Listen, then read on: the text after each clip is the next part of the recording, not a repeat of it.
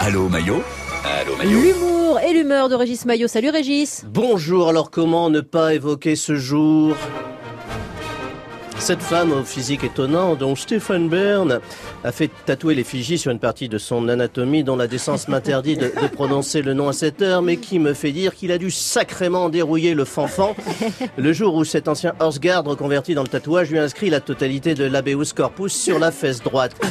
Cette femme, icône de la mode qui cultive le goût des tenues bigarrées qui ont décomplexé toute une génération lointaine de concierges portugaises et tant inspiré les Baudins, cette militante de la biodiversité connue pour porter des oiseaux morts sur ses chapeaux et pour son amour immodéré pour ces étranges animaux génétiquement modifiés officiellement classés dans la catégorie de chiens mais qui ressemblent plus au résultat des amours incestueux entre une brebis tondue et un agriculteur irlandais et qu'on appelle les corgis.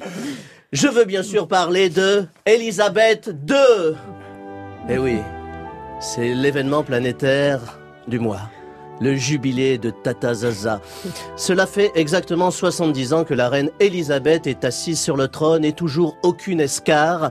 Félicitations, d'où cette réplique gauloise God save the Queen. Humour gaulois. 60 années de pouvoir sans une élection truquée, sans un coup d'état militaire, sans un génocide, une popularité à faire chialer un bookmaker, alors qu'elle n'a jamais marqué un but en championnat anglais.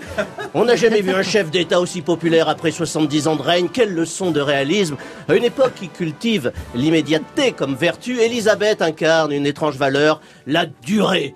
Zaza, c'est la cicave monétaire du pouvoir, le bas de laine régalien, le livret A de la réelle politique, l'assurance vie de l'alternance parlementaire. Et, en ces temps de perturbations boursières, comme le soulignait encore hier Elon Musk en licenciant son staff, mieux vaut miser sur des valeurs à rendement régulier. Et bien aujourd'hui, je dis Love Save the Queen. Bravo. Love is et le jubilé de la reine. La reine est là en bleu ciel magnifique avec sa famille au balcon pour ce premier jour des célébrations des 70 ans de son règne. Merci cher Nicolas Perrac de nous avoir accompagnés.